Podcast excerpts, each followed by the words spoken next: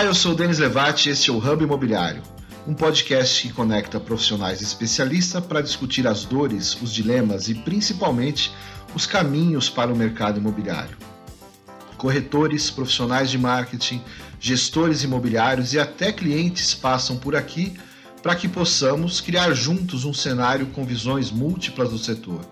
Em cada episódio, especialistas, no caso de hoje teremos dois especialistas, trazem a sua visão e nos ajudam a refletir sobre temas relevantes para todo o ecossistema de quem trabalha com moradia no Brasil. Se você está chegando agora, eu recomendo que você escute o episódio zero deste podcast, para que você possa entender o propósito deste programa. Mas se chegou até aqui, em nosso quarto episódio, é porque já embarcou na nossa missão de desmistificar o tema transformação digital. Esse é o tema da nossa primeira temporada. O que é essa tal transformação digital? O que define uma imobiliário digital? Qual o caminho das pedras de quem já passou por essa transformação? Quais os erros e os acertos de quem tem experiência nesse tão comentado assunto? E para falar do assunto, eu tenho hoje conectado ao Hub, mais uma vez direto de Natal, o meu amigo Valdomiro Júnior. Tudo bem, Valdomiro? Tudo bem, pessoal? Tudo bem, Denis? Que bom, estamos aqui mais uma vez e vamos lá trocar essa ideia. Boa, Valdomiro. E lá, hoje, não de Curitiba, mas da estrada, não sei direito onde que ela está hoje, é, mas Karine Martins. Karine, tá por aí? Você tá Onde você está hoje? Oi, pessoal. Oi, Denis. Hoje eu estou em Itapirubá, aqui no litoral sul de Santa Catarina. Vim passar o final de semana e dar uma olhadinha no mar. É isso aí. um prazer estar aqui com vocês hoje. Para esse episódio, esse episódio nós vamos discutir o, o tema, é, esse tema que a gente tem falado, a transformação digital. Mas existe um aspecto na transformação digital que a gente talvez não tenha, tenha sido tão abordado, né? que são as imobiliárias que já surgiram 100% online, que são 100% digital. Elas não precisaram passar por essa transformação que as outras empresas têm passado e que a gente tem discutido aqui. Então hoje, é, conectado ao Hub, lá de Santa Maria, Raquel Trevisan. Raquel, se apresente para quem ainda não te conhece, eu acho muito difícil quem seja do mercado imobiliário não te conhecer, mas se apresenta e conta um pouco do seu trabalho, da empresa que você atua e seja bem-vindo ao Hub. Oiê, muito obrigada pelo convite, é uma alegria imensa estar aqui falando de coisa que a gente gosta, né, que é mercado imobiliário. Eu sou Raquel Trevisan, sou diretora de marketing e vendas imobiliária Taperinha e da TAP, que nós vamos falar aqui, né? Sou youtuber, com o canal E Agora Raquel, em que eu tiro dúvidas do mercado imobiliário. E sou um dinossauro já do mercado imobiliário, que faz 20 anos que eu atuo, né? E é uma cachaça. Então, se está aqui ouvindo é porque está aí no mercado com a gente e espero que tenha esse mesmo prazer que eu pessoalmente tenho de falar desse tema. Muito obrigada pelo convite. Maravilha. E aí, hoje a gente sai de Santa Maria, lá no Rio Grande do Sul, e aí eu, eu queria hoje até entender onde que ele estava, se ele está em Recife, se ele está na região do Cariri, lá no Ceará, ou se ele está em Fortaleza. Mas é um dos profissionais que eu, eu, eu, tenho muita curiosidade sempre que eu converso com ele, que é o Paulo Filho, da Sete Cantos. Paulo, muito bem-vindo. Apresente-se e fale um pouco do seu trabalho para quem está nos ouvindo. Legal, bom dia a todos. Prazer enorme estar aqui com vocês, né? Como a Raquel falou aí, fiquei admirado com a apresentação dela, né? Uma honra estar aqui com uma youtuber, muito legal, Raquel. Também comecei cedo, tenho 10 anos de mercado imobiliário, né? Assim, aos 17 anos eu já coloquei o primeiro pé na estrada e hoje sou fundador da Sete Cantos. A Sete Cantos é o primeiro marketplace de aluguéis residenciais do Nordeste. Nós empoderamos proprietários inquilinos através de tecnologia para resolver o problema de moradia hoje. É muito legal estar aqui com vocês, querendo aprender muito também, né? E vamos lá começar a fazer algo positivo aí para o mercado. Bora para a pauta então. Quando falamos de imobiliárias digitais, falamos muito pensando na dinâmica daquela empresa tradicional, com procedimentos analógicos, que tem muito tempo, que precisa rever os seus processos, implementar tecnologias para oferecer um serviço mais atraente e qualificado para os clientes. É isso que nós temos falado aqui. Mas já existem empresas que surgiram totalmente online. em um ambiente totalmente digital, que, em tese, não precisaram passar por essa transformação, visto que já nasceram nesse ambiente sob o qual nós vivemos hoje, e como a gente tem falado aqui nesse programa. Agora, como é que essas empresas recém-criadas encaram a tecnologia? Será que a vida aí da Raquel na TAP e do Paulo lá nas Sete Cantos é mais fácil? Né? Será que eles têm menos problemas que as imobiliárias tradicionais? Esse, esses são os temas que a gente quer levantar aqui. Né? Quais os desafios dos nativos digitais? São diferentes dos desafios das imobiliárias tradicionais? Então, eu queria já começar perguntando aí para vocês, e aí é, fiquem à vontade para compartilhar. Eu queria entender um pouco da importância do espaço físico. Nós estamos hoje no meio de 2020, o ano da pandemia de coronavírus, e se discute muito sobre o espaço físico nas imobiliárias, e acho até que o Valdomiro, que tem a, a, a, a empresa dele né, em, em Natal, também pode contribuir muito. Qual é a importância do espaço físico nesse momento e por que, que como é que a gente discorre através desse assunto para as imobiliárias? Bom, é, essa pergunta é interessante, Denis. É, a gente, na verdade, cinco anos atrás, é, criou a Sete Cantos já prevendo um, um, grande problema de moradia, né? Entendendo que o aluguel seria, de fato, uma, uma solução que iria ajudar a resolver esse problema. Então, quando percebemos esse, esse gargalo que existia no mercado, percebemos que não dependia apenas de proprietários, né, para ajudar a equilibrar um pouco a diferença que a gente tem de demanda e de oferta. Né? Quem trabalha com locação vai perceber aí que a gente gera uma quantidade de leads bem superior aí de inquilinos do que a gente consegue alimentar a nossa plataforma com produtos para alugar para essa turma. Né? Então, percebemos que grandes latifundiários, construtoras, seriam possíveis clientes que entrariam para dentro é, é, é, dessa base com o intuito de resolver esse problema. Então, seria modificado o processo de venda da construtora, seria modificado aí como a administradora iria operar.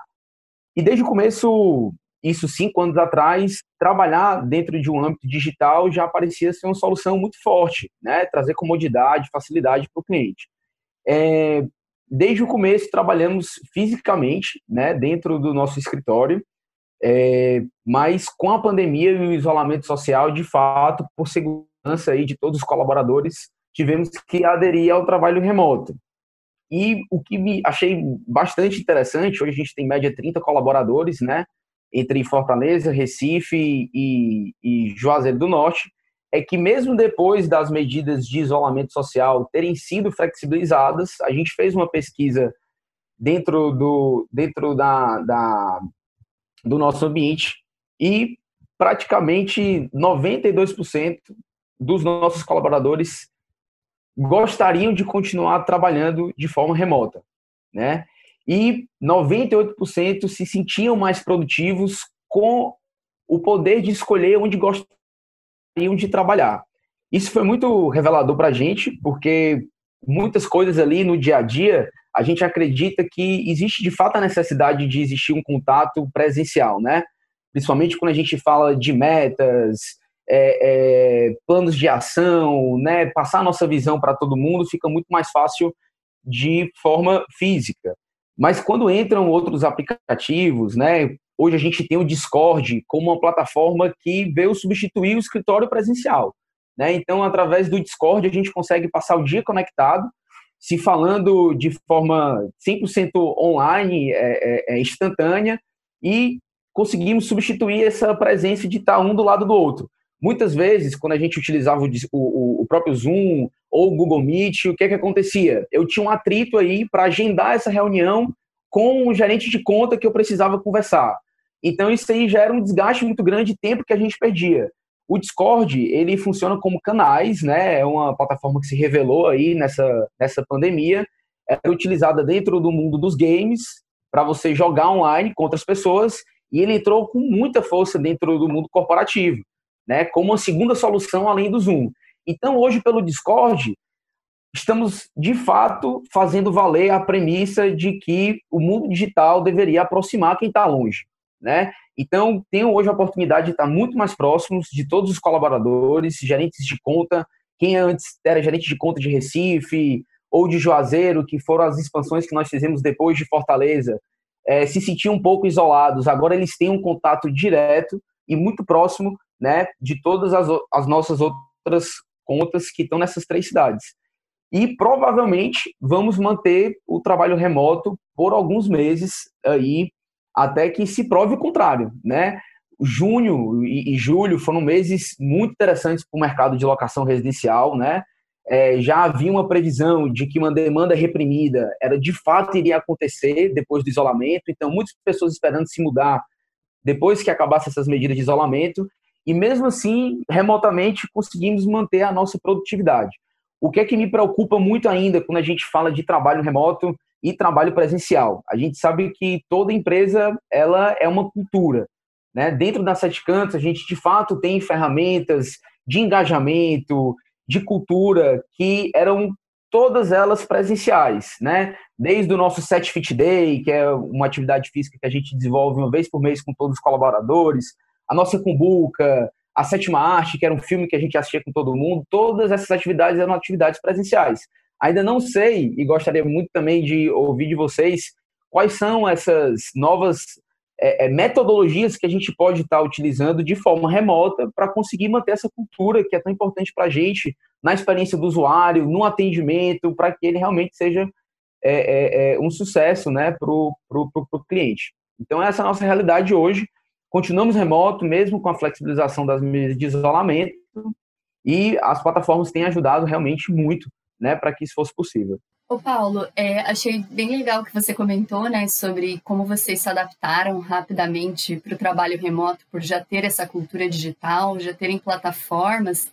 Mas uma coisa que fico pensando, assim, acho que para a equipe trabalhar remotamente das imobiliárias, a pandemia e a quarentena provou para muitas imobiliárias que é possível, né? A gente não só para imobiliárias, eu falo pela cúpula mesmo, a gente conseguiu colocar, já comentei aqui em alguns outros episódios, a gente conseguiu colocar a equipe trabalhando e trabalhando bem de home office, muita gente gostando desse formato. Mas quando a gente pensa na experiência do cliente, né? Qual que é o tipo de contato físico que a gente ainda tem que ter com o cliente? É, colocando o cliente ali no centro de tudo. Hoje, é, até nos bastidores ali do episódio, a gente estava comentando, o Denis falou sobre a capacidade humana de criar narrativas e acreditar nessas mesmas narrativas, né? Acreditar nessas narrativas. Então, às vezes a gente, não sei, será que a gente não induz que todos os clientes querem agendar visita online e, e não, não vê ninguém, pegar a chave, visitar sozinho, é, alugar de e-mail online, mandar os documentos por e-mail, porque por mais que hoje a gente tenha, enfim, estou devagar falando bastante coisa aqui, a gente tenha imobiliárias nativas digitais, a gente convive numa sociedade com clientes que eu tenho os boomers, eu tenho a geração Z, que são os nativos digitais, eu tenho os millennials, eu tenho diferentes gerações que alugam e que compram imóveis, enfim. Então, acho que para a equipe da imobiliária isso é muito bom, né? Poder trabalhar remotamente, mas e quando o cliente precisa, né, de um atendimento humano, ele quer, a gente tem cidade onde o cliente vai na imobiliária para tomar um cafezinho, tem essa questão do relacionamento que é muito importante no mercado imobiliário, né? Eu queria saber de vocês como vocês veem é, a importância do espaço físico para isso, assim, né? Para receber o cliente, para o cliente ter essa segurança. Excelente pergunta, Karine. Gosto muito de falar disso. Inclusive, eu vejo muito é, por ser marketplace, a gente ficou inserido um pouquinho nesse ecossistema de startup, né? E dentro do ecossistema de startup existe aí a que a gente chama de ditadura da escala né? É tudo que você precisa fazer para que a empresa ganhe velocidade, ela chegue em, em, em, o maior número de territórios possível. E isso demanda muita tecnologia. Sendo que é a pergunta que a gente sempre faz lá, Carinha, é a seguinte: toda tecnologia incremental que a gente utiliza para o nosso negócio, ela é para resolver o problema de quem? Ela é para facilitar a minha operação ou ela é para facilitar a vida do cliente? Então, essa pergunta acredito que seja uma pergunta chave que a gente precisa fazer para que a gente não fique é, é, é, utilizando tecnologia demais, né? Existe hoje, inclusive, a filosofia do minimalismo digital, que é justamente utilizar a tecnologia naquilo que, ela, que realmente é necessário, né, para que o cliente continue tendo a experiência que ele deseja ter. Então, a gente, na Sete Cantos hoje, é, como essa estratégia funciona dentro dos nossos times. A gente utiliza uma, uma, uma, uma estratégia muito comum no mercado imobiliário, que dentro do mercado imobiliário a gente chama de zoneamento, né? E aqui a gente chama de territorialização, que está mais próximo do que a gente chama de hyperlocal. Então, dentro desses territórios, a gente desenvolve um time, né? Um time que ele tem é, é, autonomia de poder de decisão, eles são pessoas multidisciplinares que normalmente trabalham essa etapa do funil do começo ao fim. Então a gente tem quatro pessoas. A gente começa pela pessoa de aquisição, que é um humano, que é quem joga o cliente para a base, o proprietário para anunciar dentro da nossa plataforma, ou a construtora, ou outras administradoras. A gente tem uma pessoa de SDR, que é quem faz a pré-venda do lead gerado lá pelos, pelas plataformas, pelo grupo Zap, pela pesquisa orgânica, para que essa visita de fato tenha uma taxa de conversão mais alta. Eu tenho um consultor que faz a visita presencial. A diferença é que a gente tem tecnologia para que ele receba a visita no, no iPhone e encontre diretamente o, o inquilino no local agendado por ele através do nosso site. Esse consultor é importantíssimo. A gente tem outras empresas aí com, com muita tecnologia que fazem uma, uma distribuição de visitas randômicas né, para consultores cadastrados. A gente enxerga isso de forma diferente. A gente acredita que esse cara precisa ser do time. Ele tem que ser especialista naquela região. Eu tenho que entender se ele tem de fato as credenciais necessárias para entregar uma jornada de encantamento do cliente. E por fim, eu tenho a gerente de conta. A gerente de conta é essa pessoa que garante que essa, esse processo ele seja um sucesso do começo ao fim. Então, ela está na parte da análise de crédito, da assinatura do contrato, da entrega das chaves, do seguro. Cada região, a gente tem um número de unidades limite para que eu consiga desenvolver dentro de um único time. Então, como é que a gente hoje escala o nosso negócio sem perder essa experiência humana, como você está falando? A gente divide esses times por território. Então, a cada território, aqui trazendo Fortaleza, né, para utilizar como exemplo, a gente tem áreas gigantescas, que são Aldeota e Meredes. Né? Então a gente tem um time só para esses dois bairros. A gente tem bairro de Fátima, Parquelândia e, e, e, Benfica. Então a gente tem um outro time, todos eles com as suas próprias metas, com as suas próprias KPIs, né? com a sua, sua própria capacidade de tomada de decisão. São pessoas multidisciplinares, então o meu consultor que faz a visita, ele é capaz de fazer um SDR, ele é capaz de fazer uma captação. Isso gera um envolvimento muito legal. Esses times, eles têm nomes, né? A gente tem o Cariri Lovers em Juazeiro, a gente tem em Recife os Tubarões, aqui em Fortaleza a gente tem Loucos, né? Então, cada time desse funciona de fato como uma unidade da Sete Cantos para manter esse processo ainda humano. A gente sabe que muita tecnologia está surgindo, está virando inclusive até uma commodity assim, né? Não é mais tanto diferencial você ter um contrato de assinatura digital. E eu acho que nesse mundo digital, realmente o diferencial é você ser mais humano, né? Então, é, é dessa forma que a gente encontrou escala. Se isso gerar um atrito muito grande para o nosso negócio, para expandir, não vamos abrir mão da experiência do, do, do, do usuário para atender essa demanda. E assim que a gente enxerga hoje, né, é, é, é, é a nossa estratégia para que essa experiência de fato aconteça da forma como a gente está se propondo a fazer. Legal, Paulo, muito bom. É, só implementando aí o que você falou em relação a essa necessidade do espaço físico, né? as imobiliárias que são 100% digitais, em sua grande maioria, não tem esse espaço físico. Eu também, eu sou, eu sou imobiliária, falo do ponto de vista da imobiliária, pela essa ótica de imobiliária. Eu também entendo que passou esse tempo onde as imobiliárias precisavam de grandes vitrines. Se pegar as imobiliárias maiores aqui da cidade, elas precisavam estar é, em vias onde tem muito fluxo, elas precisavam de uma fachada grande para que a, as pessoas vissem. É, eu acho esse caminho aí, ele hoje foi encurtado através do marketing digital, através das mídias online. Então as pessoas acessam muito mais hoje sites, acessam muito mais os canais digitais e as imobiliárias conseguem encontrar. Então, tipo, aquele, aquele cliente que era o cliente que passava na porta e entrava, hoje é o cliente que passa lá no teu site, na tua rede social e entra lá na tua casa. É, por outro lado, eu ainda acho importante, aí no meu caso, é, eu faço questão de manter ainda o escritório, porque eu ainda tenho aquele cliente e aí talvez isso seja regional, talvez isso seja cultural de cada região, Mas aqui em Natal especificamente, eu ainda tenho aquele cliente que ele precisa saber onde é o espaço físico da imobiliária. É, você tem noção, essa semana a gente ganhou uma venda, entre aspas, é, porque o, o, o corretor estava fechando o negócio e, enfim, não tinha um espaço físico para que o cliente dissesse assim, onde, onde é que é teu trabalho, onde é que é teu escritório, é, onde é que eu posso ir, se der algum problema, onde é que eu posso buscar, é, onde é que eu vou acessar.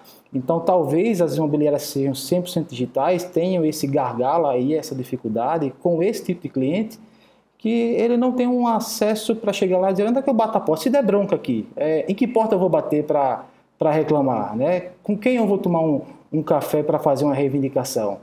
É, então, nesse ponto, o espaço físico, para mim, hoje ele é fundamental. É, e lógico, eu não tenho uma vitrine, meu escritório ele é, é recuado, por mais que eu esteja aqui numa, numa principal da cidade, mas ele, eu não tenho uma fachada.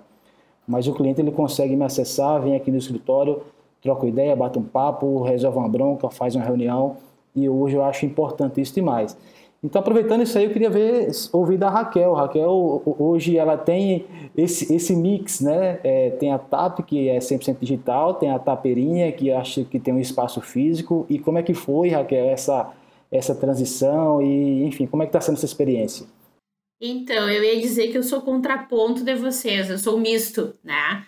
É, a Taperinha tem 47 anos de atuação e uma 47 anos não tem como dizer que não é uma mobiliária tradicional na cidade, né? Na locação a gente é líder de mercado em Santa Maria. Para quem não conhece Santa Maria é no interior do Rio Grande do Sul. E a TAP, que é o mote da conversa de hoje, surgiu justamente pela dificuldade de fazer a Taperinha, uma imobiliária tão tradicional, ter como equipe uma pegada digital. Então, o que, que a gente criou? A gente criou a TAP, né? A TAP é novinha, não tem nenhum ano, ela nasceu no 2 de janeiro de 2020, já nasceu com grandes desafios de uma pandemia, né? Já nasceu com um teste de fogo. Mas a gente criou porque a gente tem uma realidade aqui em Santa Maria que a gente, na Taperinha, chama de safra, que é a chegada dos estudantes. A grande indústria de Santa Maria é a indústria do ensino. Então, a gente tem muita rotatividade de, dos estudantes, que antigamente vinham por vestibular, hoje vem por Enem, a gente tem desde federal até várias instituições particulares. Então, isso roda uh, no mercado de locação. A gente renova né, nossos clientes com todo ano, no mínimo, nesse período de dezembro a março. E a gente decidiu que a gente queria falar com este público, que é o ponto que eu gostaria de falar aqui. A TAP, a gente decidiu que a gente ia falar com uma persona muito específica, que eram os estudantes, né, que vinham para o vestibular, ou não vestibular mais, né, mas que vinham estudar em Santa Maria. Então, a gente decidiu não só a persona que a gente ia trabalhar bem especificamente, como o produto que a gente oferecia. Então, a gente eh, limitou em apartamentos de um e dois dormitórios em, em, em regiões específicas da cidade. Então, a gente continuou com a taperinha e com a TAP nascendo para atender a demanda desse público. Por que, que eu acho que é importante isso, né? Porque a gente aqui a gente deve ter diferentes realidades de pessoas nos ouvindo no mercado imobiliário. É, um ponto que a Karine falou que é, são os clientes de diferentes gerações. Eu entendo que nem todo cliente do mercado imobiliário quer ou ainda está num processo online. Então, nem todo cliente vai ser cliente de uma imobiliária totalmente digital. Tu acabou de falar de um cliente que queria ver onde é que era a sede física, né? Nós, e além disso, outro ponto que eu queria trazer é de diferentes times, diferentes culturas das cidades e das pessoas.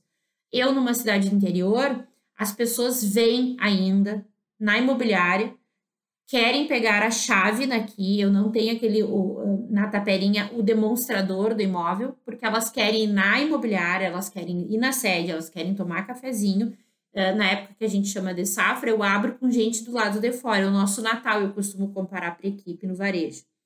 Já a TAP não.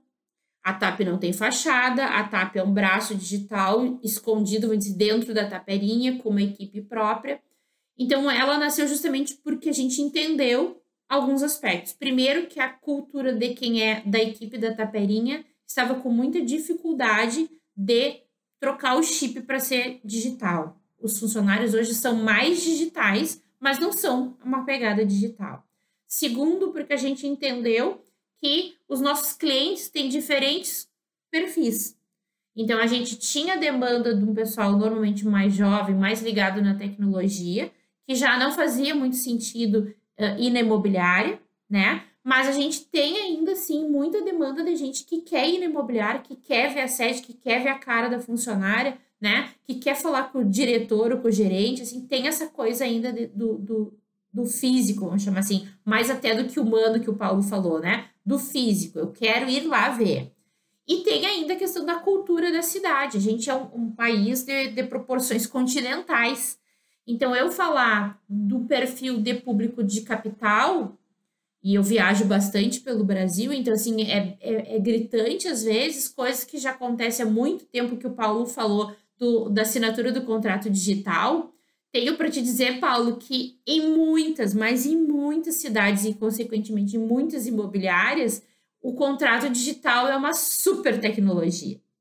Quando eu coloquei aqui foi ano de metade de 2019, eu, a nós somos reportagem do jornal porque a gente tinha contrato digital. E ainda tenho que explicar para muitos clientes da Taperinha o que é um contrato de assinatura eletrônica, na verdade, né?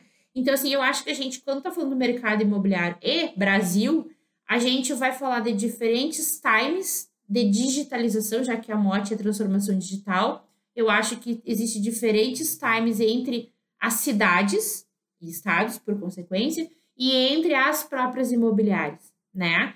É, então, a gente criou a TAP justamente para cumprir uma função que eu não estava conseguindo com a Taperinha. Então, hoje eu consigo atender os diferentes tipos de clientes porque eles existem numa mesma cidade, né? Quem, e aí eu acho que o Valdomiro acabou de falar de uma outra realidade, a gente poderia aqui ter diferentes realidades falando, ah, na minha cidade não tem ainda nada, não, não tem necessidade de ter fachada. Em outro vai dizer, não, meu cliente precisa, ele precisa do tangen, de tangenciar.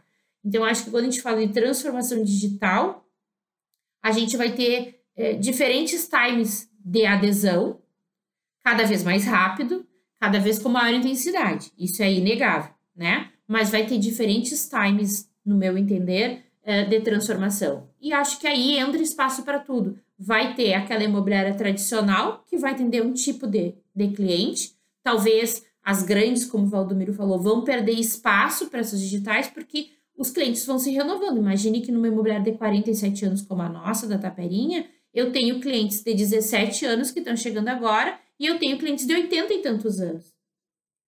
E eu não tenho como falar com os dois da mesma forma.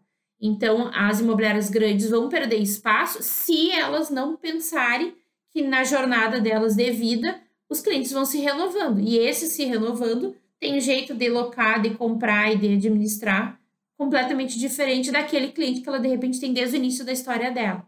Meu ponto de vista. Eu visitei a Sete Cantos, a imobiliária do Paulo e da equipe, e, e, estive com a Raquel no final do ano. Então, eu. eu Mas não veio me visitar. Não, é, estive com você, não, não na, tap, na taperinha, na TAP, mas de quando você estava formatando a empresa. E as duas empresas me impactaram muito, me chamaram muito a atenção. É, pr primeiro porque a, a Taperinha, se não me engano, Raquel, depois fica à vontade para corrigir, você mal lançou a, a imobiliária, que seria o braço da, digital da, da, da, da, né, da, da Taperinha, a TAP, que é o braço digital da Taperinha, e já bateu recorde de, de negociações sendo realizadas, né, dentro de uma esteira digital. E eu fui, peguei aqui, quem está ouvindo o podcast não vai ver a imagem, mas eu tenho a minha entrevista feita com o Paulo quando eu fui visitá-lo aqui. E me chamou muito a atenção quanto ele tinha tudo à mente. Então ele me listou o que ele tinha na empresa é, uma, duas, três, quatro, cinco, seis, sete tecnologias, sete Martex, né, que foi um dos assuntos que a gente teve com o Lucas Madalosso no outro episódio. E me chamou também a atenção quanto ele tinha na mente é, a quantidade de dias que levava uma jornada, tanto do locador quanto do locatário, dentro das Sete Cantos. Então, essa, essa processo todo, que tanto fez a TAP ser uma empresa que bateu recordes de negociação tão rápido quanto faz a Sete Cantos ser enxuta, fica muito claro de que é algo que eu quero enquanto profissional do mercado. Não é isso, Valdomiro? Quando a gente vê isso, a gente enxerga, pô, essa é a agilidade que eu quero. Mas vocês conversando, eu fiquei preocupado, pensando um pouco se vocês não perdem público. Se vocês. É, ficou muito claro para mim que vocês têm a necessidade de, de, de nicho e de entender é, tanto de nicho de, de produto e de persona. E aí eu pergunto, Paulo, Paulo, será que vocês não estão. É, porque essa é uma pergunta que pode ter quem, quem estiver nos ouvindo. Vocês não estão perdendo aí o cara da minha geração, do cara acima de 40 e 40 e poucos anos, que poderia estar fazendo negócio com vocês, mas acaba indo fazer negócio numa outra empresa porque tem todo esse processo, todos esses atrativos que o Valdomiro e que a Raquel comentaram, que é tão importante, né? O que, que você pensa sobre isso? É, eu, eu concordo demais com o que o Valdomiro e a Raquel é, colocaram aqui agora, né? E por isso que, que a gente lá tem uma, uma premissa de que o cliente ele tem que ser atendido onde ele quiser, certo? Seja o e-mail, o, o, o caminho físico, o caminho digital, ele tem que ser atendido onde ele achar mais confortável e que para ele isso vai parecer de fato uma experiência mais fluida, né? O que é que o que é que existe aqui? Dois pontos muito importantes. O primeiro que a gente está falando aí de um ponto convergente, né? Todos nós entendemos que, principalmente depois da pandemia, que foi um catalisador desses processos online, porque até quem não conhecia o iFood, por exemplo, teve que utilizar, né, para pedir o, o, uma refeição, coisa do tipo. Então, assim, né, essas plataformas também ajudam nesse processo que a gente chama de evangelização, né? Então, o que é que eu perco? A gente não perde cliente, agora eu perco tempo para evangelizar essas pessoas. Né? O processo de catequese ele é muito difícil, ele é muito doloroso, ele às vezes demanda muito tempo do meu gerente de conta. Né? Para quê? Uma vez por semana, por exemplo, a gente ajuda esse senhorzinho com mais de 60 anos a criar um e-mail para assinar um contrato digital. O que a gente não pode fazer é esperar que o senhorzinho de 60 anos chegue em um momento que ele diga para mim que eu tenho que ter uma assinatura digital. Quem vai mostrar a solução somos nós os responsáveis por fazer isso, né? Então, esse trabalho de evangelização, se perguntasse para mim hoje o que é que é mais doloroso, com certeza é no mundo que a gente vive de uma velocidade absurda e de uma necessidade de crescimento ali, que a gente tem o tempo todo ali as nossas metas e aquele, perseguindo aquele número no final das contas, a gente gasta muito tempo fazendo né, essa evangelização desses clientes. Mas eu acredito assim como vocês, Raquel e Valdomiro, que o cliente ele tem que ser atendido onde ele quiser. Olhando para o que o Denis falou também, esse processo que a gente estuda muito bem a experiência do, do usuário, que a gente chama de job to be done, né? O que é que eu preciso entregar para esse cliente conseguir alugar um imóvel, receber as chaves do apartamento e entrar. É, e olhando para o mercado imobiliário, você falou um exemplo aí, Raquel, que foi é, abrir a porta com pessoas do lado de fora esperando. Então, o que, o que, que eu pensei? Poxa, a imobiliária ela funciona às vezes de 8 às 6 horas da noite. Como é que eu continuo vendendo, certo? Como é que eu continuo agilizando esse processo quando a imobiliária está fechada? Certo? O que, que eu posso entregar de, de, de, de funcionalidade para que esse cliente ele continue dentro do processo de locação sem que ele precise da interferência humana. Uma etapa ou outra, isso vai acontecer. Ele pode esperar a imobiliária abrir no outro dia, né? Mas, por exemplo, algo que é, que é assim, muito interessante no mercado imobiliário é você precisar obrigatoriamente de um consultor, às vezes, para levar a mensagem de uma proposta para o proprietário. Então, poucas imobiliárias permitem que esse contato ele realmente seja direto e essa negociação aconteça entre proprietário e inquilino. Então, o que é que a gente disponibilizou há dois anos atrás? Uma ferramenta dentro da, da nossa plataforma que o inquilino consegue negociar a locação diretamente com o proprietário. Isso pode funcionar, como também não pode funcionar. Por isso que a gente tem hoje CRM que com 24 horas, quando o proprietário não responde ou existe algum atrito nessa negociação, ele é acionado para intervir e fazer com que aquele processo siga o fluxo dele. Né? Então é sempre assim, esse equilíbrio que a gente chama de high-tech e high-touch. Tem muita tecnologia? Tem, mas a locação não é tão simples assim. Quando a gente fala de locação residencial de longo prazo, que um sistema consegue resolver por conta própria. Vai ter que ter um humano atrás intervindo quando ele for necessário. Quando a gente falou aqui, inclusive, lembrando do que comentamos no primeiro, muito no primeiro episódio, quando a gente ficou pensando como definir uma imobiliária digital, né, o que é ou o que não é uma imobiliária digital, e acho que a gente acabou chegando à conclusão que talvez a gente não precise dessa definição, que as imobiliárias, elas, eh, no fim, elas vão atender a um mesmo propósito, né, então quando o Valdomiro, a Raquel ou o Paulo falam aqui, todo mundo quer resolver a, o problema de moradia do cliente, ou eu vou comercializar, ou eu vou alugar um imóvel para ele. Esse é o propósito da imobiliária. E aí eu vejo que o meio pelo qual você vai fazer isso, se vai ser físico, se vai ser digital, acho que é o que o Paulo colocou ali, né? Atender o cliente da maneira como ele quer ser atendido. Então, acho que a missão, não só da imobiliária, mas de qualquer empresa, é, é oferecer essa conveniência para o cliente. E aí tem um, um termo que é muito utilizado agora, que é a questão do digital, né? Eu, essa união dos, do melhor dos dois mundos, o melhor do físico, o melhor do digital, é, eu acredito muito, sim, que tem algumas coisas que não vão voltar atrás, não tem nem porquê. Então, é, assinatura digital chegou para ficar, vamos passar a assinar contratos digitalmente, né? É, escolher o imóvel pelo site e aí depois eu, eu faço essa escolha. Mas também acho que existem experiências que, mesmo o aplicativo, a ferramenta, talvez ela não substitua.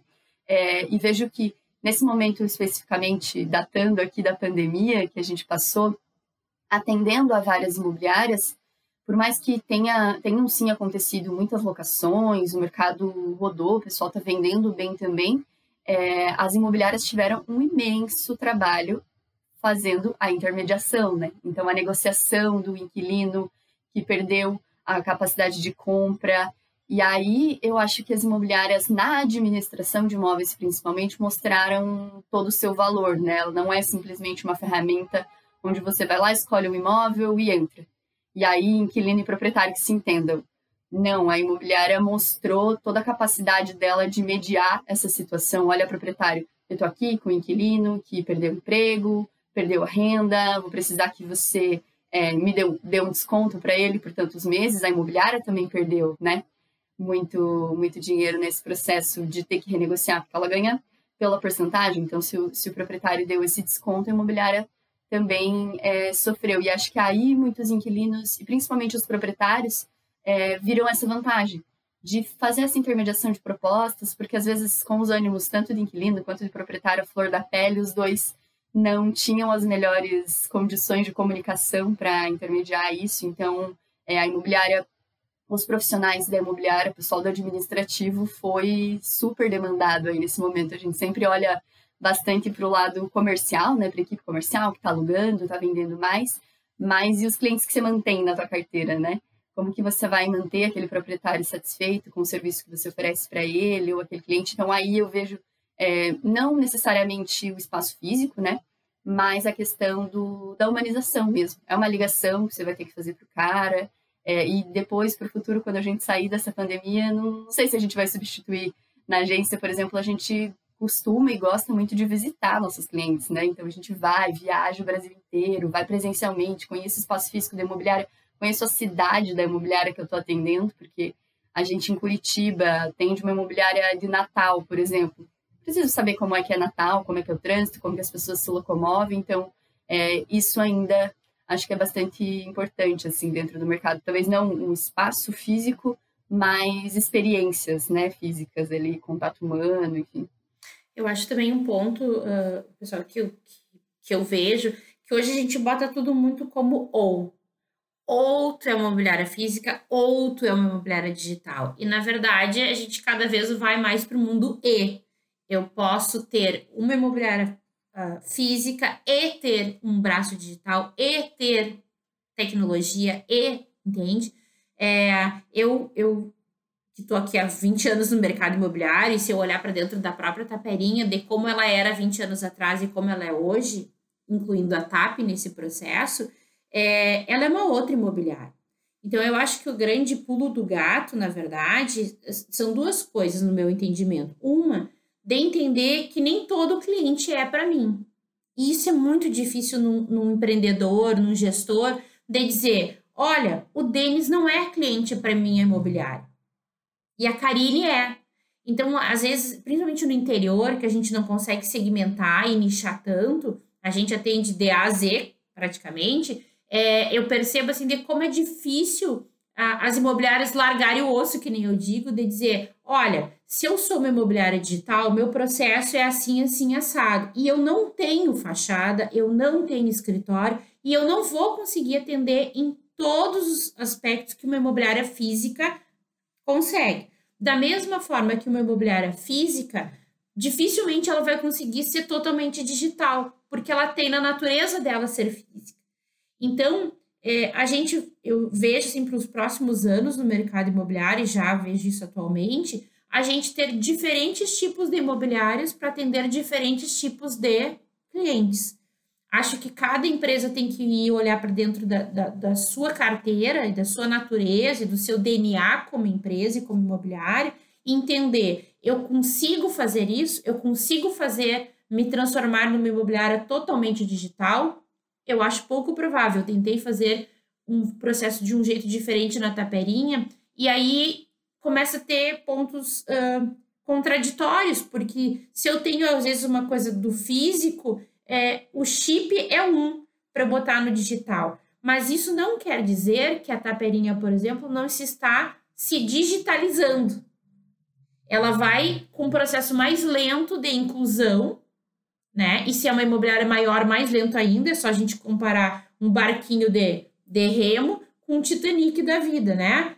Até tu virar é, é muito mais lento, é muito mais esforço do que uma imobiliária menor, que tu chega lá, o, o sócio com outro sócio, diz, vamos mudar, vamos mudar, pronto, mudou naquele momento, a imobiliária começa a agir de um jeito diferente. Quanto maior é a empresa, mais lentas são as transformações, né? Então, eu acho que o grande desafio, o pulo do gato, é, primeiro, olhar para dentro da sua imobiliária e entender: é, eu consigo digitalizar num total? Não. Mas eu não vou conseguir ficar sem digitalizar pelo menos parte dos meus processos. Por quê? Porque os clientes estão se, se digitalizando.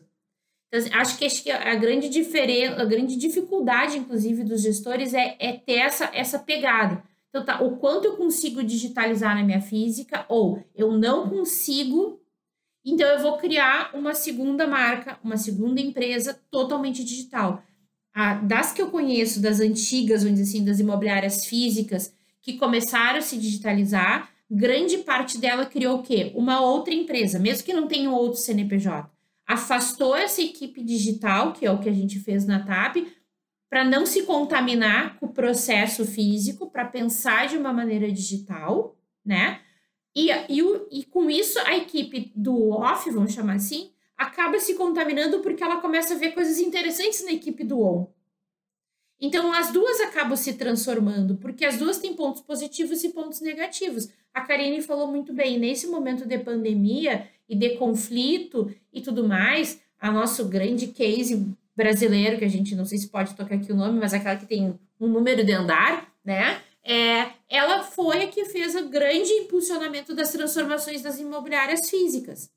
Mas nesse momento eu acompanhei, porque eu acho que ela é um case sensacional, desde a comunicação e, e do que ela refez, obrigou, entre aspas, as imobiliárias tradicionais a se reinventar, pelo medo, né? A teoria do cagaço, todo mundo saiu correndo, né? mas ao mesmo tempo, nesse momento de crise, como ela errou. Porque ela achou que assim, não, eu sou digital. Tá aqui os processos, tá aqui o site, tá aqui as respostas pré E assim, no momento de crise, as pessoas são humanas. Ninguém vive totalmente no digital. Nós vivemos com o pé no on e no off. Mesmo a pessoa mais high-tech, mais digital, é, ela, ela tem o seu lado off seu lado humano. E nós, brasileiros, ainda latinos, carentes, né? Nós gostamos do contato físico. Por que, que a gente está sofrendo tanto com a pandemia? Porque a gente está sentindo falta do contato físico. E os nossos clientes também têm isso. Né? Por exemplo, essa semana aconteceu um case um, de quem, porque também a gente tem que separar que tem gente que não administra, né, a locação. Tem lugares que tu faz a locação, mas não administra a locação. Na administração de locação, é como qualquer relacionamento, tem seus momentos de crise. Então, ah, o locatário lá estourou o cano, né? estourou o cano, num, imagina, vamos criar o cenário, tá trancado em casa, numa pandemia, há meses trancado, puto da cara, sem um monte de coisas faltando, né? Vamos botar lá a pirâmide de Maslow, tá faltando o básico, né? É, como é que esse cara tá? Ele fica furioso, às vezes, desproporcionalmente com uma situação que acontece dentro da casa dele. Ele não quer falar com o chatbot. Ele quer xingar a Maria, a Raquel. E não porque a Raquel é a Maria, mas ele quer botar para fora. E aí, se a gente vai com digital total do chatbot, ele fica mais puto da cara ainda. Então, essa semana aconteceu uma situação que o funcionário lá da vistoria e manutenção foi tentar resolver o encanamento e o proprietário foi assim, ó, extremamente grosseiro. E aí, o diretor da locação disse: Não, mas eu conheço esse proprietário, ele não é assim. Ligou para ele: Olha, tá acontecendo isso. Na verdade, o cara tinha acabado de receber o, o diagnóstico de Covid, tava assim, com os nervos à flor da pele, e na verdade ele precisava era desabafar. Quando ele conversou com o Cláudio, que é o nosso diretor de locação, botou para fora, terapia mesmo de cliente com a imobiliária, quando ele botou para fora, pronto, ele entendeu o, o, problema, pode fazer o que vocês acharem melhor, resolva a situação do meu inquilino. Ele queria só botar para fora. Então, tem coisas que nenhum computador vai substituir. Nós, como seres humanos, nós somos on e off. Por isso que está vindo a história do FII digital. Na verdade, a gente está falando de voltar ao básico. Lembrar que lead é ser humano. Então, a gente nunca vai conseguir ser 100% digital, no meu entendimento.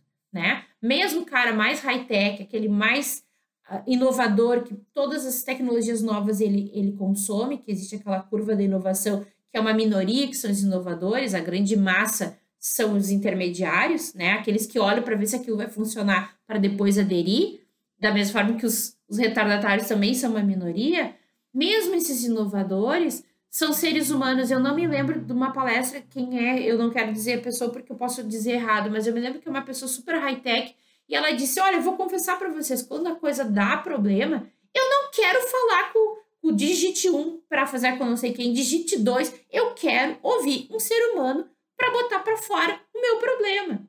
Então, eu entendo, Raquel, posso estar errada, mas eu entendo que a gente nunca vai ser 100% digital. Da mesma forma que aquela imobiliária física dizer, ah, isso nunca vai me afetar, vai sim, meu querido, tu vai ter que se digitalizar. Então, a solução, acho que o deles começou dizendo que aqui não é lugar de resposta, mas de mais perguntas, né? Eu lanço esse desafio para todos vocês que estão aqui e quem está nos ouvindo. Né? Eu acho que esse é, esse é o grande uh, X da questão de quando a gente fala transformação digital. Ela vai acontecer em maior ou menor grau. Com maior adesão ou menor adesão. A gente vai ter pontos no espectro lá. O Paulo, com uma imobiliária totalmente digital, aquela do andar e várias outras que existem. E na outra ponta, talvez aquela mais tradicional, que está resistindo ao tecnológico, mas a grande massa, eu imagino que vai ficar no meio. Que vai ter o físico e vai ter o digital, indo um pouco mais para a esquerda, um pouco mais direita, mais físico do que digital, mais digital do que físico. E, e acho que está tudo bem. Acho que tem espaço para todo mundo, entendeu? Porque a gente tem um Brasil continental que tem tudo que é tipo de cliente também. Agora cabe a nós, como empresários, de dizer, ok, o Denis é o meu perfil de cliente. Não, o Denis não é meu perfil de cliente, é cliente por Paulo.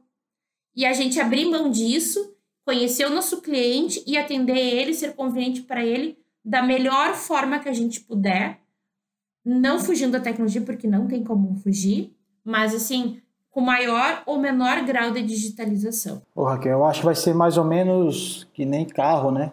Vai ter o gasolina, o elétrico, mas tem o híbrido lá, né? Que...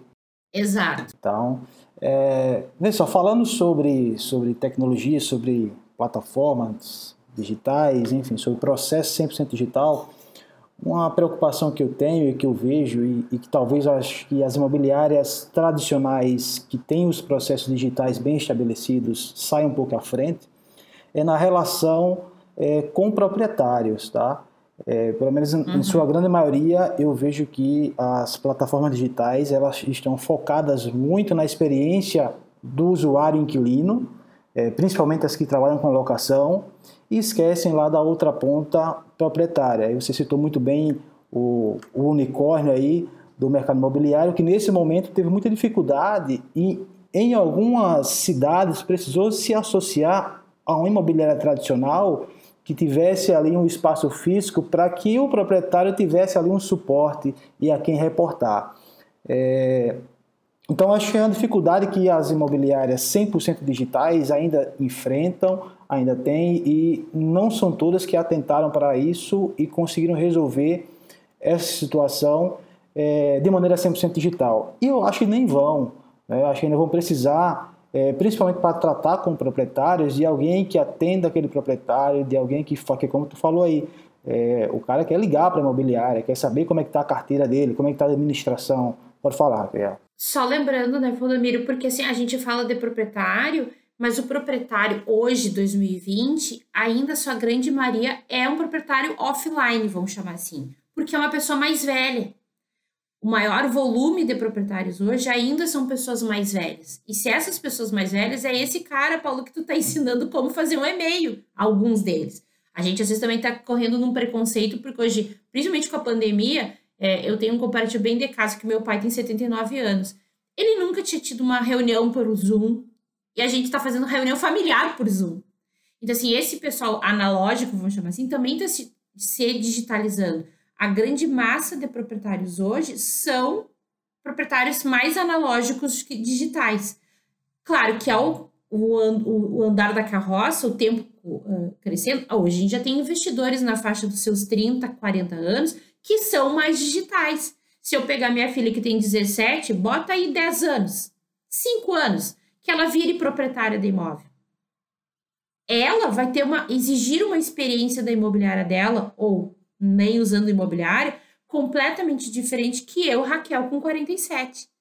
Então, esse esse esse detalhe que é quando a gente falar em 2020, 2020 a grande maioria dos proprietários, por isso que a Unicórnio tem dificuldade, porque ela tá, como tu bem disse, Valdomiro, com a cabeça no quem tá locando. Quem tá locando, em tese, são pessoas mais jovens e mais digitais. Mas quem é o dono do imóvel é um cara mais analógico. Por isso que as imobiliárias estão tendo muita dificuldade, as mais tradicionais, porque ela está falando com dois tipos de uh, público que tem necessidades distintas e pior, opostas, porque nós imobiliários somos saco de pancada. Eu tenho do lado um cara que quer ganha mais dinheiro gastando o mínimo possível, que é o proprietário, e do outro lado um locatário que quer pagar o mínimo possível num super imóvel.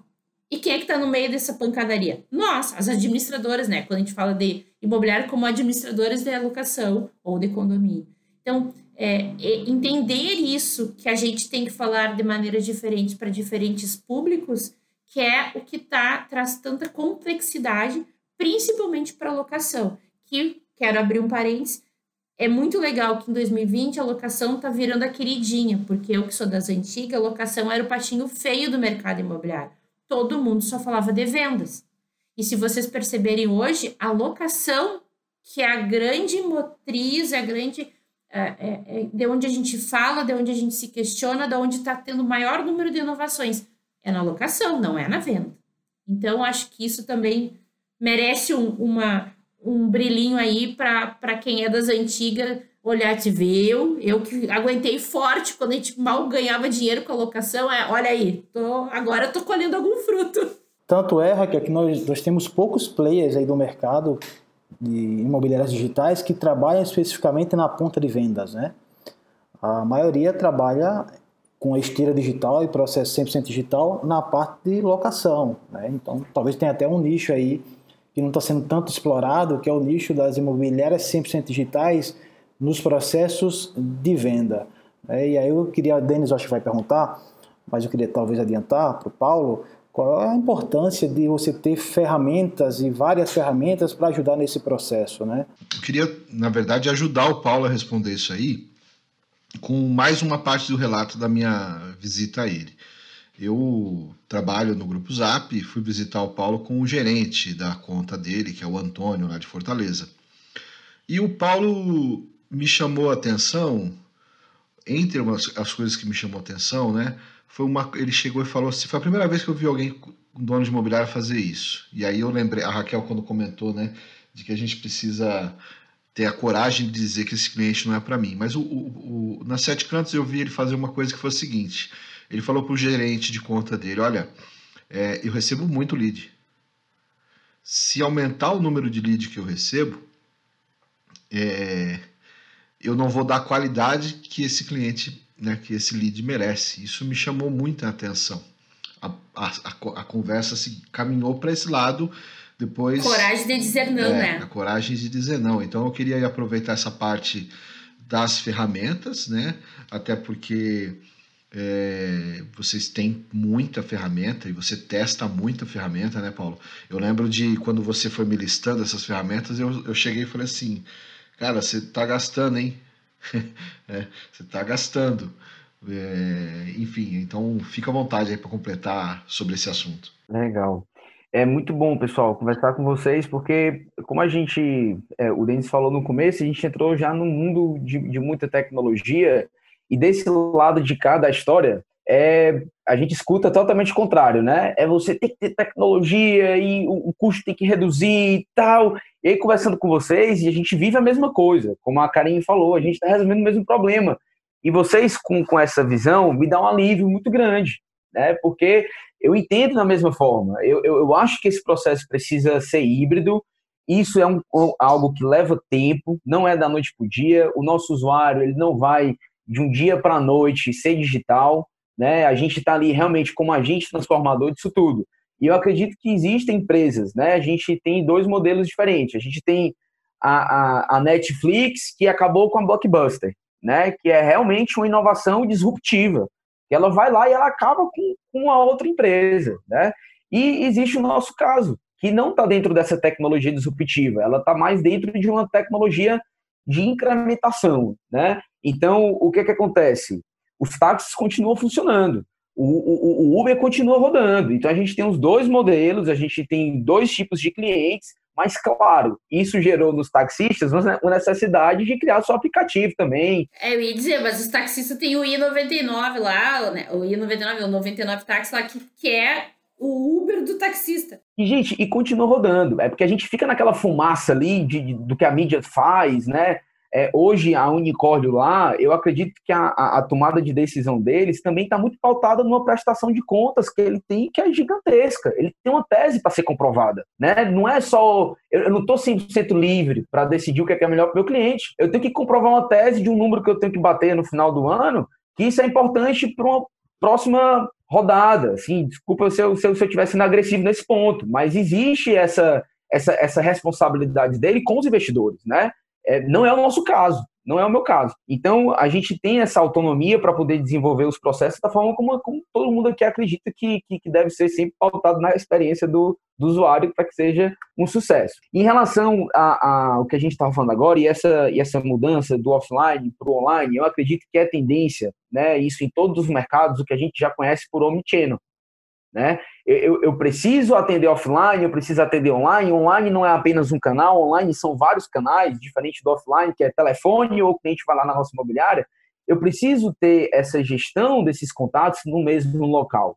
Então, essa plataforma de Omnichannel é muito importante. Para quê? Para eu saber qual é o meu tempo de resposta, para eu saber se depois de quantas horas eu começo a perder eficiência nessa minha taxa de conversão, né? Se eu tenho hoje uma meta dentro da Sete Cantos, que um lead que eu recebo do grupo Zap, ele precisa ser respondido em até cinco minutos, é porque eu sei que até cinco minutos eu consigo ter uma resposta na hora de até 80% desses usuários. Depois disso, o usuário não está mais lá na plataforma. Ele já saiu, ele já foi fazer outra coisa, ele já saiu para trabalhar. Então é muito importante a gente conseguir responder isso na hora. Isso só é possível se a gente realmente tiver uma ferramenta de omnichannel né, que coloque isso tudo dentro de um mesmo padrão e a gente consiga agir com os nossos super seres humanos, então, nesse tempo de resposta. Então, hoje, uma ferramenta fundamental que eu acredito que todos os negócios eles vão precisar ter isso muito bem é, afinado é uma plataforma de omnichannel, é você conseguir centralizar todos esses atendimentos em um único local, uma plataforma de BPM ou um CRM que trabalhe nessa estrutura de Kanban, de fases que você acompanha, dá esse suporte para o lead do começo, desde que ele anuncia o proprietário, até o inquilino receber as chaves, a gente tem que ter essas especialidades, entender qual momento esse cliente vive em cada etapa, né? E como a tua equipe está estruturada para fazer essa esteira acontecer. Eu acho que isso também vai muito de prática de gestão, né? Que é a esteira do processo. Então, é uma ferramenta que a gente utiliza hoje, é o Pipefy, né? Não é desenvolvido em casa, acho que talvez o Denis ainda fale isso, a gente desenvolve muita tecnologia dentro, dentro das sete cantos, mas o Pipefy é, um, é uma ferramenta fantástica para a gente que permite que isso aconteça. Hoje, Omnichannel, esqueci de falar, me desculpe, a gente utiliza o Octadesk. O Octadesk, ele é um, é um sistema que pega todas as os leads que são gerados tanto pelo WhatsApp, quanto por telefone, quanto pelos portais, busca orgânica, e ele centraliza dentro dessa plataforma. E outro sistema muito importante é o nosso sistema, né? É, que ele é integrado com o Octadesk e é integrado com o Pipefy também. Isso foi uma decisão muito particular e individual da Sete. Nós decidimos ter um centro de tecnologia dentro de casa, o que é muito caro para a gente, mas o que é que ele permite? Né? Ele permite que a Sete Cantos ela tenha novas funcionalidades que o mercado ainda não desenvolveu. Eu não posso depender do Pipefy para entregar uma experiência que eu acredito que seja importante para o meu cliente. Eu não posso depender do Gaia lá, que é o sistema que a gente utiliza para fazer administração, para resolver um, uma questão que é uma necessidade que só a gente enxergou. E você, se você perceber, quando a gente trabalha com locação, uma cidade ela muda muito para outra. É isso que a Raquel falou de cultura, gente, em Recife, parece que a gente está em outro país. Em Fortaleza é do lado, mas são pessoas completamente diferentes. Então, essa flexibilidade eu só vou conseguir criar se for dentro de casa. É muito caro, é muito caro. O nosso centro de tecnologia ele não fica em Fortaleza. A gente, no nosso primeiro projeto de expansão, abrimos na região do Cariri, e ele não foi por acaso. Lá é um celeiro de, de, de formação de novos desenvolvedores. A cada semestre eles entregam assim centenas de novos desenvolvedores para o mercado e são carentes de oportunidade. Né? Então, nosso primeiro escritório, nossa primeira expansão foi para Juazeiro do Norte com o objetivo de montar o nosso centro de tecnologia lá. O que, é que esse sistema me permite hoje? Ele me permite um dashboard super interessante para o proprietário. O proprietário, ele, vamos lá, o que é que não é humano? O proprietário ele quer logar no sistema e ele quer saber quantas visitas aconteceram no imóvel dele. Será que eu preciso de alguém que está ligando para esse proprietário toda vida que tiver é, é, é, no final da semana, passando quantas visitas teve, quantas visualizações esse imóvel dele teve dentro da nossa plataforma? Ele quer abrir um próprio atendimento, ou, ou ligar para Sete Cantos e falar com alguém. Ele tem essas duas opções. Os próprios relatórios financeiros a gente gera pelo nosso próprio sistema. Então, assim, eu acredito que é muito importante, não é que seja obrigação hoje de todas as imobiliárias ter um centro de tecnologia, até porque já tem muita, muita ferramenta no mercado maravilhosa, super fáceis de serem personalizadas para ajudar nesse processo. Mas tomamos essa decisão pautado justamente na, nessa nossa premissa, que é estudar a experiência do usuário e entregar essa solução da qual a gente acredita que vai funcionar melhor dentro dessa esteira, né, de processo.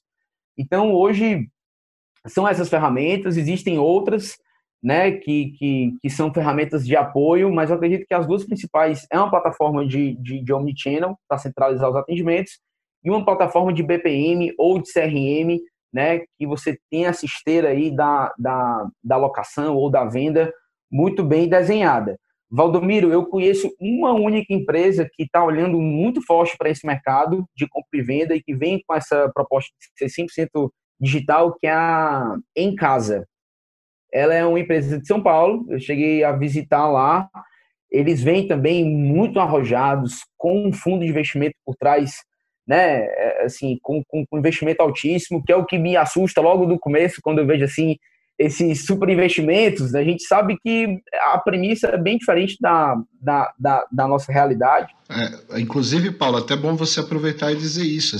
Sete Cantos, até quando eu conversei contigo, era tudo com capital próprio, né? Você, uma das coisas que você me disse era, olha, nós vivemos do dinheiro do cliente, né? Do negócio que a gente gera. Uma, uma né, assim, esse, nesses primeiros anos, a gente entendeu que, primeiro, existe um trabalho muito forte que é desenvolver especialistas dentro da nossa empresa. Isso só é possível, é no atrito mesmo, sabe, Raquel? É nesse cliente que liga e estourou um cano, é nesse momento né, que a gente vai gerando esses tipos de, de, de soluções para o cliente, que a gente vai aprendendo melhor como é que isso tudo funciona. Então. É o cliente chato que faz a gente ser melhor. É o melhor professor. Não é o cliente querido. Exatamente. É a grande universidade, né? Então, às vezes, quando você tem muito capital ali no começo, você pula essa etapa, né? Você não passa por essa etapa de educação, de criatividade, né? Eu acredito que a gente acaba sendo mais criativo, a gente tem um recurso limitado, eu não tenho um recurso infinito, né? Então, assim, eu preciso saber muito bem o que a gente vai fazer com aquilo. Tu tem que pagar boleto, que nem eu digo, né? Às vezes a gente olha os unicórnios, ah, mas ele não tá preocupado com o boleto da escola do filho que eu tenho que pagar, que é do dinheiro do imobiliário que vai sair, né? Então a gente tem essa realidade que os unicórnios, ou os tentativos do unicórnio, ainda não tem, eles vão ter outros depois, né? Não tem, não tem. Então, assim, para a gente foi muito importante trabalhar com o dinheiro do cliente, entender que é o cliente que está pagando as nossas contas e é para ele que a gente trabalha. Isso formou uma cultura muito forte dentro da Sete Cantos. E assim, fomos abordados por diversas vezes por fundos, por aceleradoras, mas assim, foi uma decisão muito própria, individual, assim, né, é, é, da forma como a gente montou a Sete Cantos, né, para essa relação entre proprietário e inquilino, que decidimos por ter total autonomia na nossa tomada de decisão. É possível que esse dia chegue? Sim, é possível que esse dia chegue. A gente precisa né, entender, isso para mim é difícil, como, como, como hoje gestor e fundador, né, abrir mão dessas regras lá, mas a gente precisa entender que o dinheiro na hora certa, né, pelos valores e pelo propósito correto, eu acredito que ele é bem-vindo, né, se é para a gente levar essa experiência para mais locais do Brasil, muitas vezes desassistidos, Raquel, é, como você falou, os próprios estudantes, existe uma plataforma na Europa chamada Uniplaces, e ela super me encanta, que ela foi um marketplace criado para atender 100% os estudantes da Europa, que lá, bem diferente daqui do Brasil, é muito comum você se formar no país e estudar em outro. Então, a Uniplaces foi a primeira empresa que eu vi pensando né, nos estudantes e você ter essa autonomia para resolver os problemas que você considera mais importantes, ao invés de você estar tá preocupado 100% em provar uma tese, é muito importante. Então, aqui até hoje a gente rala muito né? Bem raiz mesmo, mas graças a Deus conseguimos aí é, é, é superar a pandemia, que para a gente já foi um grande motivo, né? Para reforçar essa nossa autoconfiança. E agora a gente tem, é, é, a gente está voltando aí a todo vapor. O processo de locação está sendo realidade em, cada vez maior, né? Mais certeira nas, nas famílias brasileiras. E é, sobre ferramentas, Denis, eu acho que que é bem isso aí mesmo. Feito. Olha, pessoal, eu fiquei até meio quietinho nesse episódio aqui, porque a gente, na apresentação a Raquel se, se apresentou como dinossauro. É nada, é uma menina. Mas é muito bacana entender que realmente é, é, a gente, em 10 anos, né? A Raquel tem 20, o Paulo falou 10, quanto as coisas mudam em 10 anos dentro do mercado imobiliário. E isso não é ruim, na verdade, isso é bom. Nós vivemos o limiar de, de, de transição de eras. E isso é muito importante, isso reflete no mercado imobiliário. É por isso que a gente está fazendo esse podcast em episódios. E imagina se a gente fizesse, Karine e Valdomiro, desde o primeiro episódio, vamos falar de imobiliário digital. Imagina, a gente não conseguiria, né? É, não tinha terminado. É, em um episódio abordar essa parte da do desenvolvimento de tecnologias, né, do centro de tecnologia que o Paulo comentou. É, do mesmo jeito é muito complexo, que né? a gente comentou com o Lucas, eu te digo, Paulo, eu já quero te convidar né, para a gente fazer um episódio só sobre isso. Acho que ele é muito importante. Você tem um conhecimento e uma experiência nesse assunto que ajuda muito as pessoas. Mas aí, para a gente finalizar, eu tenho né? Voltando aqui para nossa pauta, eu tenho alguns highlights aqui que eu tirei do nosso episódio de nativos digitais. É, quais são os desafios que vocês, imobiliárias digitais 100% online, têm? E em comum eu encontrei que vocês entenderam que as tecnologias são boas, né? E às vezes eu lembro daquele desenho do, da, do Nemo, né?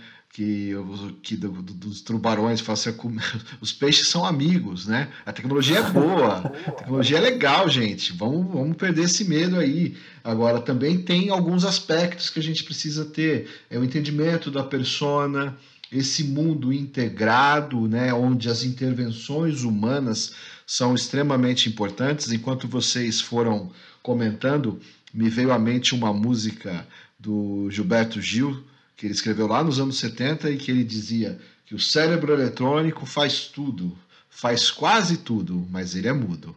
O cérebro eletrônico comanda, manda e desmanda, mas ele não manda. Então eu quero terminar esse episódio dizendo isso que as empresas que são digitais estão preocupadas, estão com pontos convergentes, como o Pablo, como, como o Paulo disse, para olhar para o futuro, tendo em vista as pessoas, mas cuidando de todo um processo, né? essa parte da evangelização, de ensinar. Acho que é, é uma visão que eu quero sair daqui com ela. Vamos pegar na mão, né? mesmo que a distância, vamos ensinar, vamos ajudar todo mundo a passar por, esse, por essa etapa e a gente vai ter empresas muito mais enxutas, como vocês mostraram que são a TAP e a, e a Sete Cantos, e com um volume de entrega e de experiência de negócios tão bons quanto é, qualquer outra empresa possa apresentar. É isso. Beleza, pessoal? Para terminar, vamos falar sobre as dicas, né? Para a gente finalizar bem, tá? E aí, eu queria aproveitar é, o nosso amigo, o meu amigo Homero, né, o técnico de som aqui do, do, do podcast Hub Imobiliário, ele, a gente eu vinha procurando um nome para esse quadro, não é? Então, aqui no Mato Grosso do Sul, a gente usa uma, um nome assim, Passa o Bizu.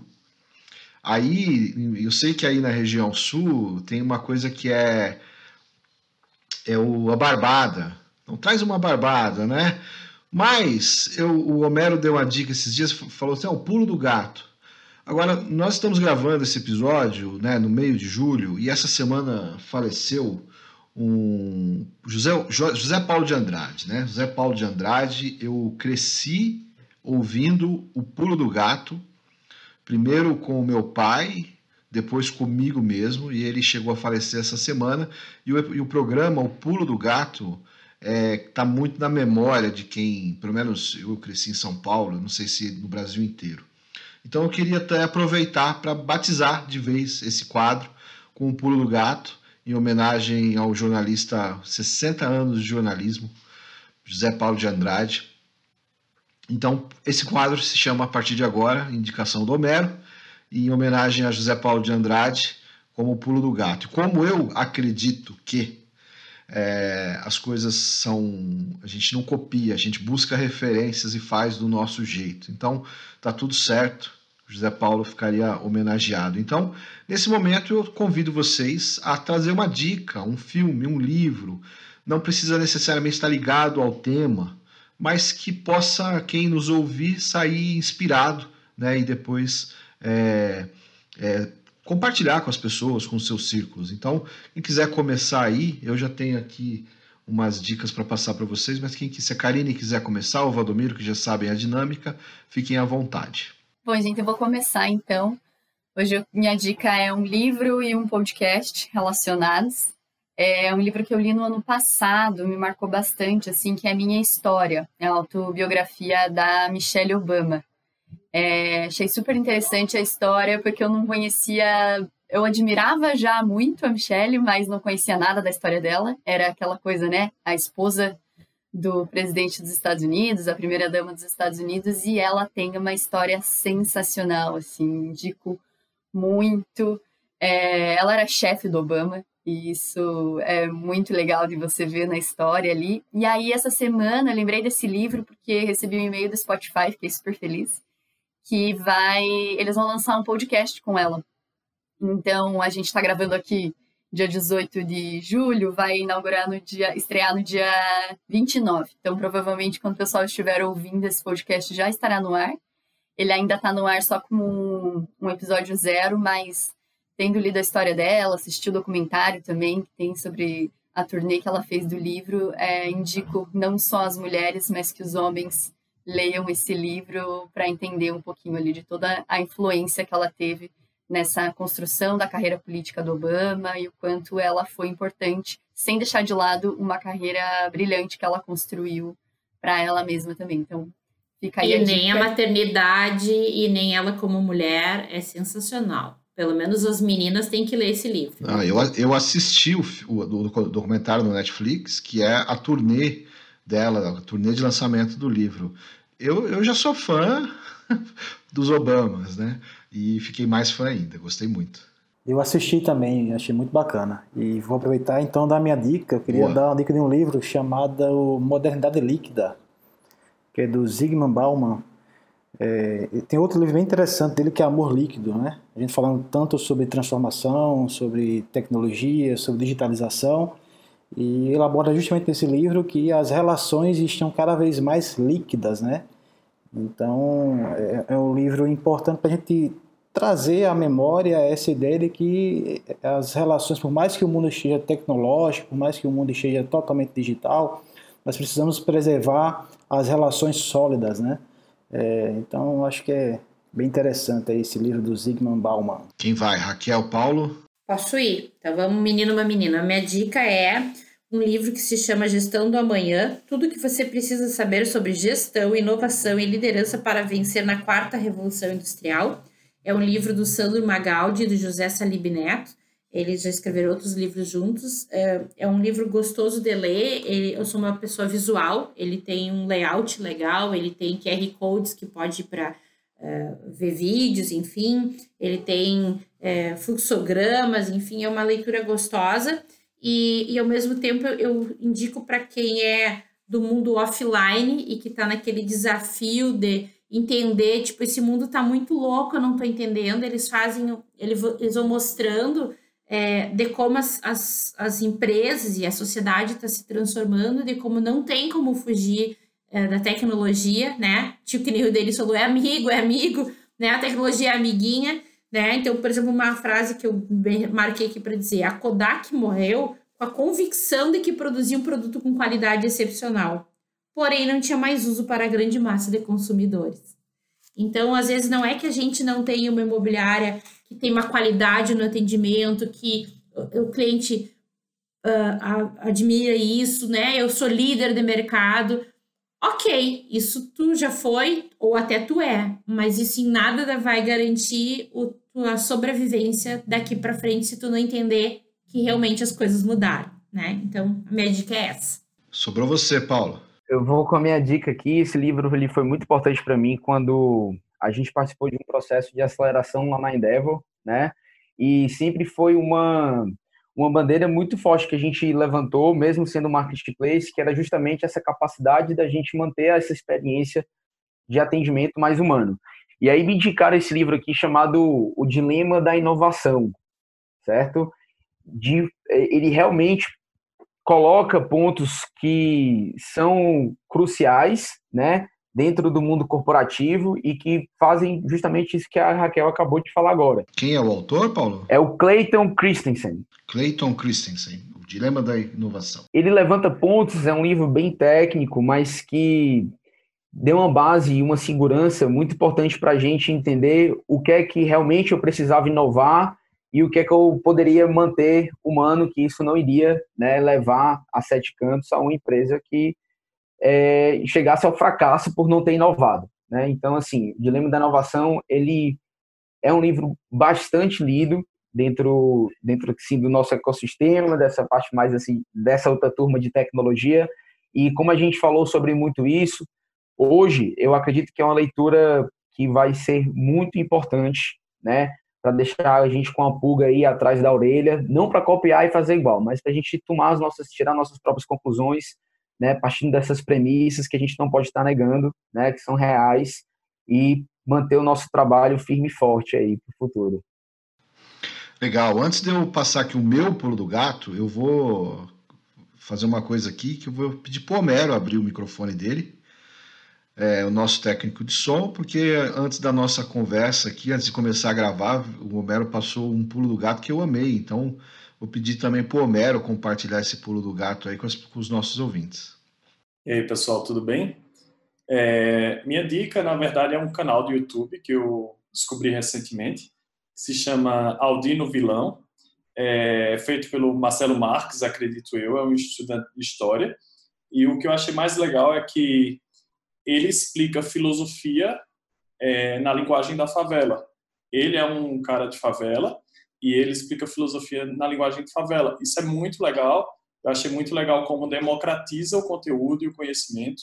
e é o tipo de conteúdo que eu quero espalhar para todo mundo, para que todo mundo saiba, para que mais pessoas tenham acesso a isso. Então, um exemplo, ele fala algumas coisas. Os títulos do vídeo é tipo o pote de sorvete, o pote de sorvete com feijão de John Locke, que ele explica sobre como as experiências da vida ensina. Então, na primeira vez você vai lá no pote de sorvete querendo sorvete, e na próxima você já imagina que pode ter um feijão.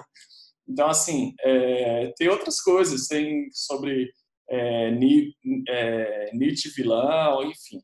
Tem várias outras coisas que vocês podem explorar lá e também podem compartilhar para quem também precisa desse conteúdo, que é um conteúdo que às vezes não se relaciona tanto com a realidade de alguns brasileiros. Maravilha, Homero. Obrigado por esse pulo do gato maravilhoso. Eu adoro filosofia e adoro propostas de apresentar a filosofia de um, de um formato mais é, palatável. Né? Então, Acessibilidade, tem, né? É, eu assisti esse ano The Good Place, por exemplo, que, que não é bem o meu pulo do gato, mas indico assistir, muito bom. O meu pulo gato, ele vai do. Ele vai muito do, do, do de um formato mais offline, assim. As pessoas que estão nos ouvindo não, não estão vendo, mas eu chegou essa semana para mim, eu jogo futebol de botão. Eu amo futebol de botão. Chegou para mim essa semana um símbolo da minha infância, que é a, o time da Dinamarca. A, o time da Dinamarca de 1986. E por que, que eu indico isso aqui? Né? O meu pulo do gato é a Dinamarca, na verdade. assim. Eu me encantei com esse time. Eu tinha 10 anos de idade e fiquei encantado com aquele time que chegou na Copa do México com um uniforme esquisito, diferente de todo mundo, que tinha aquela coisa, sabe, sempre a mesma uma cor que ele representava uma bandeira. A Dinamarca tinha um uniforme com fontes diferentes e eles chegaram e saíram ganhando de todo mundo. Ganharam um jogo, ganharam o outro. Tinha um jogador que ganhava, fazia muitos gols, o El é. E eles era a primeira Copa do Mundo deles. Eles, era meu time favorito, quero que ganhe. E aí a Você Dinamarca. Dos, dos, irmãos Laudrup? Essa... O, o, o, um deles estava. Eles não chegaram a jogar nessa Copa junto. Mas o que me chamou muita atenção foi que a, aquela seleção me chamou a atenção para um país. Passados alguns anos, eu descobri um livro, que na verdade é esse sim, o meu pulo do gato, que é o livro Segredo da Dinamarca. A Dinamarca é tido como o país mais com as pessoas mais felizes do mundo. E uh, tá tudo, tem tudo a ver com aquele time. Aquele time que em 86 encantou o mundo, que ligava o segredo da Dinamarca, é a história de uma jornalista britânica que foi morar na Dinamarca e na Dinamarca descobriu o jeito de ser dos dinamarqueses, que é a confiança um no outro, que é compartilhar as informações e que é ter humildade. Mas aí, não bastasse, eu encontrei um filme na Netflix que se chama O Verão de 92. Um filme dinamarquês que conta a história da Dinamarca pós-86. Eles continuaram esse desenvolvimento deles. Vale lembrar, vale citar que o, o desenvolvimento da Dinamarca, como o futebol na Dinamarca, ele só se torna profissional nos anos, no final dos anos 70. Então, eles já em 86, baseado na cultura do país, apresentam para o mundo um futebol muito vistoso. E em 92, eles ganham a Eurocopa com um time que também, aí sim com os irmãos Laudrup, tá, Valdomiro? O Brian e o Michael. O Michael não foi, porque ele não acreditava no, no técnico. Falou, não, esse, a gente precisa de um técnico estrangeiro, né? E aí eles e o filme O Verão de 92 mostra o quanto a cultura regional, o quanto acreditar na compartilhamento e na motivação do grupo é importante. Então, a minha dica aí é um combo, meu pulo gato é um combo, na verdade, é o livro O Segredo da Dinamarca, da Ellen Russell, é, que tem, eu já falei dele algumas vezes, eu acho muito bacana que tem a coisa do do, do ficar high, que é em casa, né? ficar em casa, ficar confortável em casa, e a quarentena, algumas pessoas falaram sobre isso. E aí, se tiver muito interesse nisso, assiste O Verão de 92, um filmezinho bem água com açúcar, mas que mostra muito sobre a qualidade da Dinamarca. É, pessoal, a da cultura da Dinamarca. Pessoal, eu cada episódio que faço fico com a sensação tão boa de que eu queria que mais gente estivesse ouvindo, mais gente quisesse estivesse participando. Eu aprendo um monte. Eu chego cada vez à conclusão de que o mercado imobiliário brasileiro, né, eu, eu, eu amo sotaques. Eu amo ouvir sotaques, sotaques diferentes. Eu me empolgo quando eu penso que nós temos dentro do Brasil a capacidade de agregar 62 Portugais é muita diversidade que a gente tem a aprender. Então, eu, eu agradeço muito a presença de vocês. Raquel, Paulo, vocês é, compartilharam informações que eu amei. É, vocês ajudaram muitas pessoas hoje, as pessoas que vão ouvir e vão ouvir outras vezes. E é por isso que a gente faz, está é, tá fazendo essa proposta de, de podcast e de compartilhamento de conteúdo. Eu sou o Denis Levati, é, produzo e apresento esse programa. Homero Barbosa, que hoje aqui até compartilhou uma dica no Pulo do Gato, é o responsável pela edição e técnica. Estiveram comigo nesse episódio o Valdomiro Júnior da Emob e a Karine Martins da Cúpula, além do auxílio luxuoso da Raquel, da Raquel Trevisan e do Paulo Filho, lá de Fortaleza, né, os nossos convidados especiais nesse episódio que abordou sobre nativos digitais, os desafios das empresas que já nasceram online. Então, muito obrigado e até o próximo programa.